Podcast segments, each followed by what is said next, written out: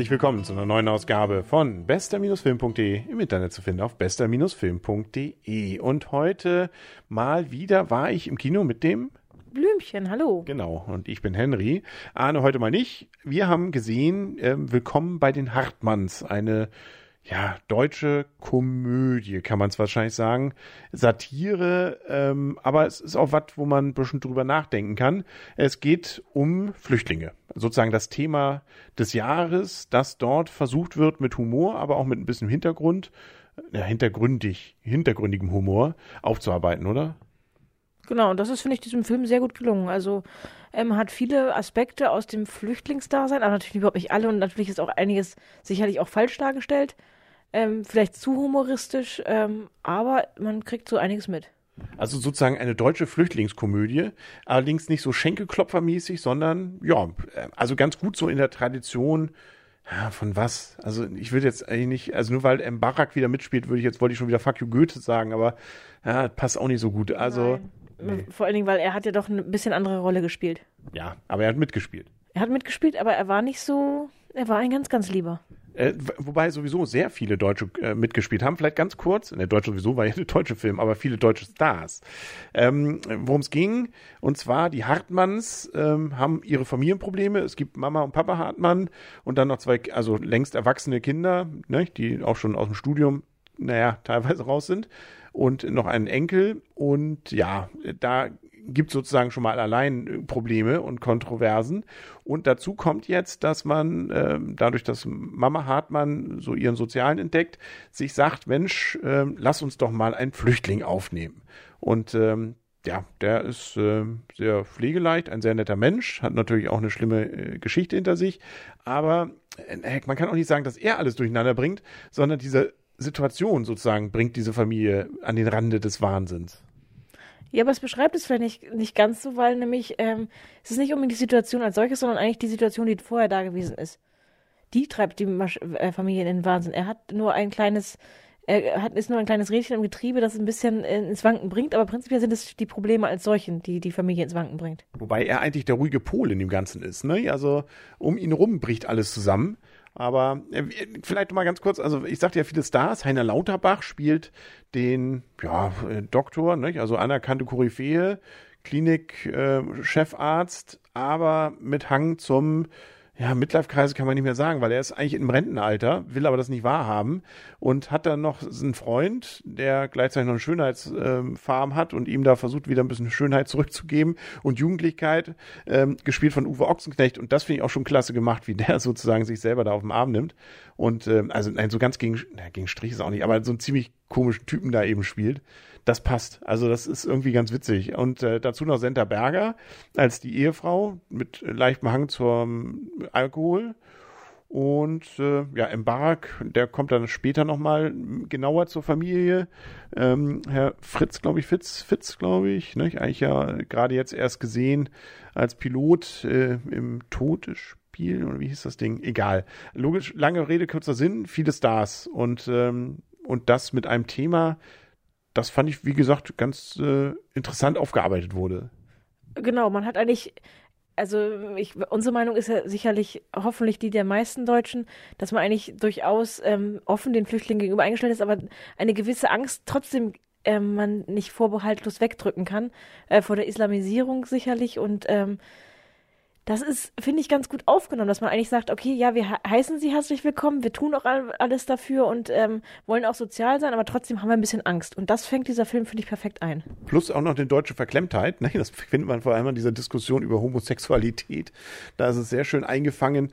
Da hat der Film auch große Stärken. Also gerade dieses Zwiegespaltene, ne? dieses Hin und Her, was äh, auch sicherlich viele in dieser Zeit dann betraf. Ne? Dieses, man will gut sein, aber hat dann doch irgendwie wieder äh, Manschetten und und äh, wie man das miteinander vereinbart, das äh, klappt bei dem Film und das auch noch so in dieser ja gesitteten Münchner Atmosphäre, ähm, das klappt ganz gut. Also und dann ja auch noch mit einem, wie gesagt, ja eher wohlhabenden Familie, die aber trotz des Geldes, äh, also wie, es kommen viele Sachen dazu, äh, viele Szenen gerade am Anfang, wo ich denke, ja, das kennst du alles. Also jetzt auch losgelöst von den Flüchtlingen, einfach schön beobachtet, allein die Mutter, die ihren Sohn dann da anruft, mitten auf der Sitzung, weil sie nicht mehr weiß, ähm, wie denn die, äh, wie man denn jetzt mit den ganzen Fernbedienungen da den Blu-ray-Player einschaltet.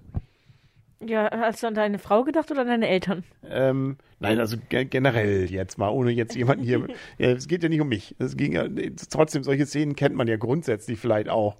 Und äh, davon gibt es eine ganze Menge. Das Problem des Films finde ich so ein bisschen, dass er gegen Ende es leicht überspannt. Da kommt dann noch der Staatssicherheitsschutz dazu. Das hätte man fast eher weglassen können.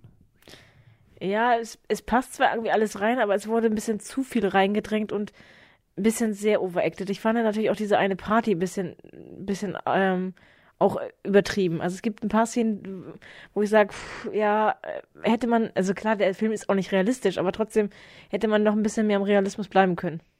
Zumindest ist nicht zu überdreht dann machen. Ne? Also das ist auch nicht Schenkelklopfer, aber es ist ja, es ist äh, so, dass man denkt, bei den anderen Sachen sagt man, ja, das, das kennt man so Loriot-mäßig, ne? das ist so ein bisschen überspitzt. Da ist es dann so, dass man sagt, nee, ja, das, das ist jetzt so, da kann man auch nicht mehr nachvollziehen, wenn dann das Kam nicht Kamel wollte ich schon sagen, das äh, Zebra. Ja, Zebra dann da, ne? Also, ja, ne, nicht? Also, und wie gesagt, am Ende, da gibt's dann auch nur so ein, zwei Szenen, wo ich denke, das hätte nicht Not getan. Aber es wird, wie gesagt, auch durchaus diese Fremdenfeindlichkeit dann wieder problematisiert. Aber auch, ähm, und das ist äh, eigentlich ja auch ganz interessant, nicht? dass es auch unter den Flüchtlingen nicht nur gute gibt, mh, hm, aber ähm, nicht? Also es, ist, es werden wirklich viele Facetten da gezeigt. Ja, ich finde auch, also was ich ganz gut eingefangen war, war die Szene bei der U-Bahn, äh, wo die Tochter überfallen oder beziehungsweise bedrängt worden ist in Anführungsstrichen gerettet worden ist und als, als sie dann gefragt worden ist, ob es sind Flüchtlinge gewesen seien, die sie da bringen hatten, hat sie gesagt, keine Ahnung, es waren Arschlöcher. Mhm. Und die gibt es, ob es unter den Flüchtlingen sind oder den Deutschen, über, unter allen gibt es halt genau diese Menschen, Typ, der halt einfach, der trifft es eigentlich am besten, Arschlöcher sind. Ja, oder auch dieses, ähm, dass die, äh, die dann, die, hier eben diese Familie, die das dann aufnimmt, nicht, sozusagen auch sich selber sozusagen darin erfreut, dass sie jetzt so gute Menschen sind, dass sie eben einen Flüchtling haben, nicht? Also gerade der Papa, der das ja dann durchaus an einer Stelle ja besonders mal raushängen lässt.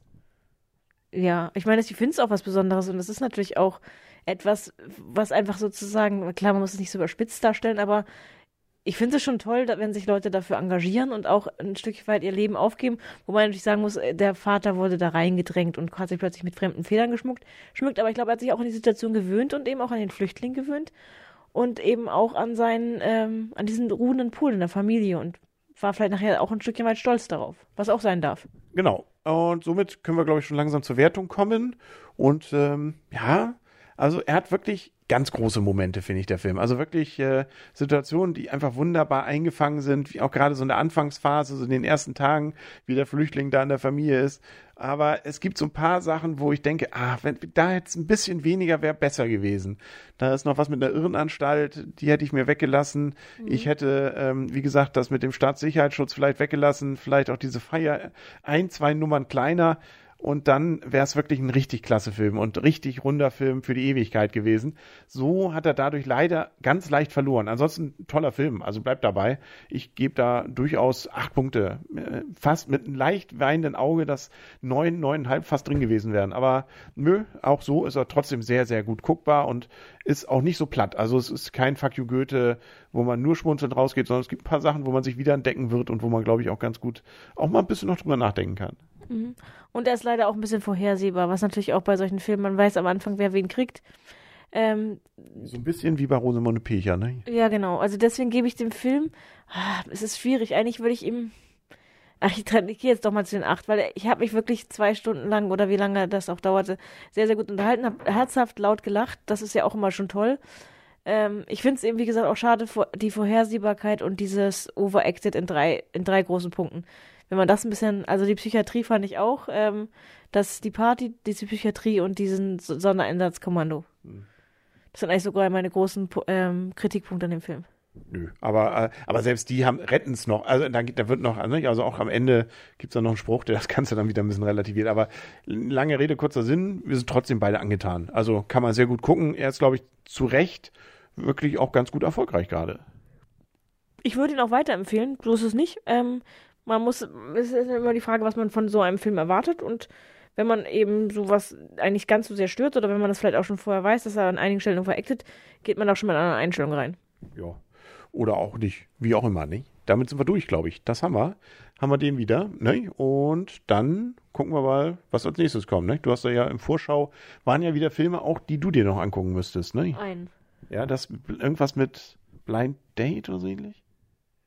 Ich glaube, sowas ähnlich. Also mit einem fast Blinden, der in einem Hotel anfängt. Genau, das fand ich Deut auch deutsche Liebeskomödie. Mm, Ja, fand ich sehr interessant, weil es auf einer wahren Geschichte beruht. Und ich das meine, ist immer leicht gesagt. Da ist dann irgendeiner, der auch mal schlecht gucken konnte. Ne? Und dann ist das Ganze schon basierend auf einer wahren Geschichte. ja, aber ich, also es ist ja auch egal, was, ähm, was nachher sozusagen daraus gemacht wird. Aber ich finde immer sozusagen, man muss sich auch mal da, das vorstellen, dass es eben Leute gibt, die eben nicht so gut gucken können, die nicht gleich blind sind, aber die vielleicht auch wirklich, also das wird es ja auch geben. Ich kenne mich da leider nicht so aus oder zum Glück nicht so aus. Ähm, dass die Grundsache ist ja einfach da, dass es jemanden so gegeben hat, der gesagt hat, okay, ich möchte aber wie ein normaler Mensch leben und probiere es einfach aus und versuche mich jetzt mit meinen Stärken sozusagen alles andere zu überspielen. Ja. Also, aber du nimmst jetzt schon fast den, den Film vorweg. Wir haben ihn noch gar nicht gesehen.